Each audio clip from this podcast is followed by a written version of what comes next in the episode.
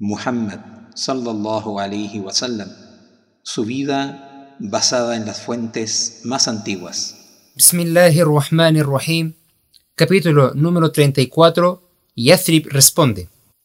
Dividida por la enemistad y el mal, no habían exagerado los seis recién conversos de Yathrib al describir de este modo a su gente. La batalla de Boaz, el cuarto y más feroz enfrentamiento de la guerra civil, en absoluto había sido decisiva. No había sido seguida de ninguna paz digna de ese nombre, sino simplemente de un acuerdo de cese momentáneo de hostilidades. El estado peligrosamente prolongado de odio crónico, cargado de un número cada vez mayor de incidentes violentos, había ganado a muchos de los hombres más moderados de ambos bandos para la opinión de que necesitaban un jefe único que los uniese, como Qusay había unido a Quraysh, y de que no había otra solución a su problema. Uno de los hombres principales del oasis, llamado Abdallah ibn Ubay, contaba con el apoyo de muchos como posible rey. No había combatido contra Aus en el reciente enfrentamiento, sino que había retirado a sus hombres la víspera de la batalla. Pertenecía, sin embargo, a la tribu de Hazraj, y era sumamente dudoso que la tribu de Aus fuese capaz de aceptar un rey que no fuera de su tribu. Los seis hombres de Hazraj comunicaron el mensaje del Islam a tantos cuanto quisieron escucharlos de entre su pueblo. Y el verano siguiente, es decir, en el año 621, cinco de ellos repitieron su peregrinación llevando consigo a otros siete, dos de los cuales eran de Aus. En Aqaba, estos doce hombres se comprometieron con el profeta Muhammad sallallahu alaihi wasallam y este compromiso es conocido como el primer Aqaba. En palabras de uno de ellos, juramos nuestra fidelidad al enviado de Allah sallallahu alaihi wasallam en la noche del primer Aqaba. Juramos que no asociaríamos nada con Allah, que no robaríamos, no fornicaríamos, no daríamos muerte a nuestros hijos ni proferiríamos calumnias, y que no le desobedeceríamos a él en lo que fuese correcto. Y nos dijo, si cumplen este juramento, entonces el paraíso es de ustedes. Si cometen uno de estos pecados y luego reciben su castigo en este mundo, eso servirá como expiación y se lo ocultan hasta el día de la resurrección, entonces Allah subhanahu wa ta'ala a él le corresponde castigar o perdonar, según su voluntad. Cuando se marcharon para Yathrib, el profeta sallallahu alaihi wasallam envió con ellos a Mus'ab de la tribu de Abduddar, que por aquel tiempo había regresado de Abisinia. Les recitaría el Corán y les daría instrucciones religiosas se hospedó en casa de Asad ibn Zurara, uno de los seis que habían abrazado el Islam el año anterior. Mus'ab también tenía que dirigir la plegaria porque, a pesar de su Islam, ni Aus ni Hazraj podían todavía soportar el darse el uno al otro esa precedencia. La rivalidad entre los descendientes de los dos hijos de Qaila venía de muy antiguo. Había habido, sin embargo, frecuentes matrimonios entre miembros de las dos tribus, y como resultado de uno de ellos, Asad, el anfitrión de Mus'ab, perteneciente a la tribu de Hazraj. Era el primo carnal de Sa'ad ibn Mu'adh, jefe de uno de los clanes de Aus. Sa'ad estaba firmemente en contra de la nueva religión, por eso se enfadó, aunque al mismo tiempo se sintió turbado, al ver un día a su primo Asad junto con Mus'ab y algunos musulmanes recién conversos, sentado en un jardín en medio del territorio de su gente, manteniendo una seria conversación con miembros de su clan. Dispuesto a poner fin a tales actividades, aunque sin desear verse implicado él mismo en ninguna desaverencia, se dirigió a Usaid, que era el siguiente en autoridad después de él, y dijo, Ve a esos dos hombres que han venido a nuestra zona para engañar a nuestros hermanos más débiles. Sin duda alguna, estaba pensando en su hermano menor, él entonces ya fallecido Iyaz, que había sido el primer hombre de Yathrib en abrazar el Islam. Y expúlsalos, y prohíbeles que vuelvan a nuestra zona otra vez. Si Asad no fuera pariente mío, te habría evitado esta molestia. Pero él es hijo de la hermana de mi madre, y no puedo hacer nada contra él. Usaid cogió su lanza, se dirigió hacia ellos y después de observarlos dijo, con la expresión más feroz que pudo poner, ¿Qué les ha traído por aquí a ustedes dos? ¿Engañar a nuestros hermanos más débiles? Déjennos. Se apresan en algo sus vidas. Musab lo miró y dijo suavemente, ¿Por qué no te sientas y escuchas lo que tenemos que decir? Luego, si te gusta, acéptalo, y si no, evita cualquier contacto con ello. Esas palabras son justas, dijo Usaid, al cual agradaron el aspecto y los modales del enviado del profeta Muhammad sallallahu alayhi wasallam, y clavando su lanza en el suelo se sentó junto a ellos. Musab le habló sobre el Islam y le recitó el Corán. La expresión de Usaid cambió de manera que los que estaban presentes pudieron ver el Islam en su rostro por la luz que en él brilló y el reposo que le suavizó antes de que se pusiese a hablar. Cuán excelentes y hermosas son esas palabras, dijo cuando Musab hubo terminado. ¿Qué hay que hacer si uno desea abrazar esa religión? Le dijeron que tenía que lavarse de la cabeza a los pies para purificarse y que también tenía que purificar las ropas para luego hacer la plegaria. Había un pozo donde estaban sentados. Así pues se purificó a sí mismo y a sus ropas, y dio testimonio de que no hay Dios sino Allah y que Muhammad es el enviado de Allah. Le enseñaron cómo ofrecer las plegarias e hizo la que correspondía a ese momento. Luego dijo, Detrás de mí hay un hombre que, si lo sigue, será seguido sin vacilación por todos los hombres de su pueblo. Se los enviaré ahora. Se dirigió pues hacia sus compañeros de clan, los cuales, ya antes de que llegara a donde estaban, pudieron advertir que era un hombre distinto. ¿Qué has hecho? dijo Saad. Hablé con los dos hombres, dijo Usaid, y por Allah que no vi ningún mal en ellos. Pero les prohibí continuar y ellos dijeron, haremos lo que desees. Ya veo que no ha sido de ningún provecho, dijo Saad tomándole la lanza y encaminándose hacia donde los creyentes todavía estaban tranquilamente sentados en el jardín. Amonestó a su primo Asad y le recriminó por aprovecharse del parentesco. Pero Musab intervino y le habló tal y como lo había hecho con Usaid. Después de esto, Saad consistió en escucharlo y finalmente el resultado fue el mismo. Cuando Saad hubo hecho la plegaria, se reunió con Usaid y quienes con él estaban, y todos juntos se dirigieron a la asamblea de su pueblo. Saad les dirigió la palabra y dijo, ¿Qué saben de mi posición entre ustedes? Tú eres nuestro Señor, respondieron, y el mejor de nosotros en juicio, y el más auspicioso en el liderazgo. Entonces les diré, dijo él, juro que no hablaré a ustedes, ni a sus hombres, ni a sus mujeres, hasta que crean en Allah y en su mensajero. Y a la caída de la noche no había ningún hombre o mujer de su clan que no se hubiera convertido al Islam.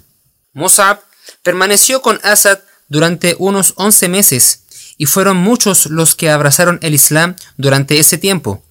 Luego, cuando se fue aproximando el mes de la siguiente peregrinación, regresó a Macca para dar nuevas al profeta sallallahu alaihi wasallam de cómo le había ido entre los diferentes clanes de Aus y Khazraj. El profeta sallallahu alaihi wasallam sabía que la tierra bien regada entre dos extensiones de piedras negras que había visto en una visión era Yathrib y sabía que esta vez él también sería de los emigrantes. Había entonces en Macca pocas personas en quienes él confiase tanto como en su tía política, Umm al-Fadl. Tenía también la seguridad de que su tío Abbas, aunque no había abrazado el Islam, nunca lo traicionaría ni divulgaría un secreto que le hubiese sido confiado. Les contó pues a ambos que esperaba marcharse a vivir a Yathrib y que ello dependía mucho de la delegación procedente del oasis que se esperaba la próxima peregrinación. Al oír esto, Abbas dijo que sentía que era su obligación acudir con su sobrino a recibir a los delegados y hablar con ellos, y el profeta sallallahu alaihi wasallam se mostró de acuerdo. Poco después de la partida de Mus'ab, algunos de los musulmanes de Yathrib se pusieron en camino para la peregrinación como había sido dispuesto entre él y ellos. Setenta hombres y dos mujeres en total con la esperanza de ponerse en contacto con el profeta sallallahu alaihi wasallam. Uno de sus líderes era un jefe de la tribu de Hazraj llamado Bara. Y cuando los primeros días del viaje se vio acosado por un pensamiento preocupante, se dirigían hacia Macca, centro de peregrinación de toda Arabia. Allí estaba también el profeta sallallahu alaihi wasallam, al cual iban a ver, y allí era donde había sido revelado el Corán, y hacia allí se les adelantaban sus almas anhelantes. Era por lo tanto correcto o razonable que, al llegar la hora de la plegaria, diesen la espalda a dirección y mirasen hacia el norte, hacia Siria? Esto tuvo que haber sido más que un simple pensamiento, porque a Bará le quedaban tan solo unos pocos meses de vida y los hombres cuya muerte estaba próxima reciben a menudo el don de la premonición.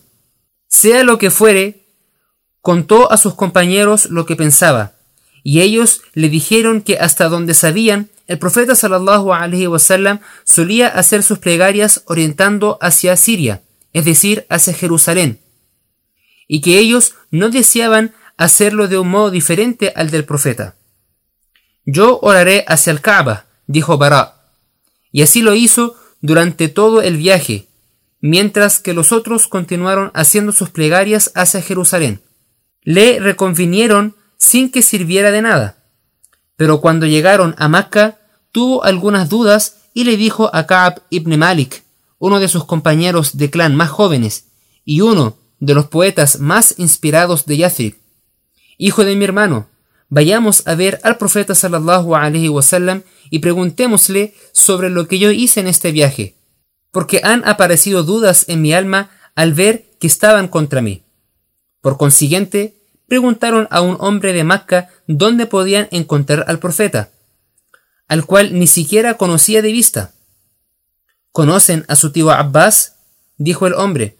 Y ellos le respondieron que sí, porque Abbas visitaba con frecuencia Yathrib y era allí bien conocido. Cuando entren a la mezquita, les dijo su informador, él es el hombre sentado junto a Abbas. Abordaron pues al profeta sallallahu alaihi wasallam, el cual, respondiendo a la pregunta de Bará, dijo, Tú tenías una dirección, si te hubieras mantenido fijo en ella. Bará volvió a hacer las plegarias mirando hacia Jerusalén, a fin de hacer igual que el profeta sallallahu alaihi wasallam, aunque la respuesta que había recibido podría haberse interpretado en más de un sentido. Habían hecho el viaje a Macca en una caravana junto con los peregrinos politeístas de Yathrib, uno de los cuales abrazó el Islam en el valle de Mina. Abu Jabir Abdallah ibn Amr, un eminente de la tribu de Khazraj, líder de los Bani Salama y un hombre de gran influencia. Había sido acordado que se encontrarían secretamente con el profeta sallallahu alaihi wasallam, como anteriormente en Aqaba, la segunda noche inmediatamente posterior al peregrinaje. En palabras de uno de ellos, dormimos esa noche con nuestra gente en la caravana hasta que pasado un tercio de la noche nos deslizamos de entre los durmientes hacia nuestra reunión fijada con el enviado de Allah, escabulléndonos tan sigilosamente como la perdiz del desierto, hasta que estuvimos todos reunidos en el barranco cerca de Aqaba. Allí esperamos hasta que el enviado de Allah sallallahu alaihi wasallam vino y con él acudió su tío Abbas, que, aunque en aquella época seguía aún la religión de su pueblo, no obstante deseaba estar presente en la transacción de su sobrino y asegurarse de que las personas que le hacían promesas eran dignas de crédito. Cuando el profeta sallallahu alaihi wasallam se hubo sentado, Abbas fue el primero en hablar. Dijo: Gentes de Hazraj y Aus, conocen bien la estima en que tenemos a Muhammad y como lo hemos protegido de su gente para que su clan lo respete y esté a salvo en su país. Sin embargo, él ha resuelto volverse hacia ustedes y unirse a ustedes. Así pues, si piensan que van a guardar lo que le prometen y que lo protegerán contra todo lo que se le oponen, suya será esa carga que toman. Porque si por el contrario piensan que lo van a traicionar y abandonar después de haberse ido con ustedes, entonces déjenlo ahora. Hemos escuchado lo que has dicho, respondieron, pero habla tú, oh enviado de Allah, y elige por ti mismo y por tu Señor lo que desees. Después de unas recitaciones del Corán y de pronunciar unas llamadas a Allah y al Islam, el profeta sallallahu alaihi wasallam dijo: Hago con ustedes este pacto con la condición de que la lealtad que me prestan los obligue a protegerme como protegen a sus mujeres y a sus hijos.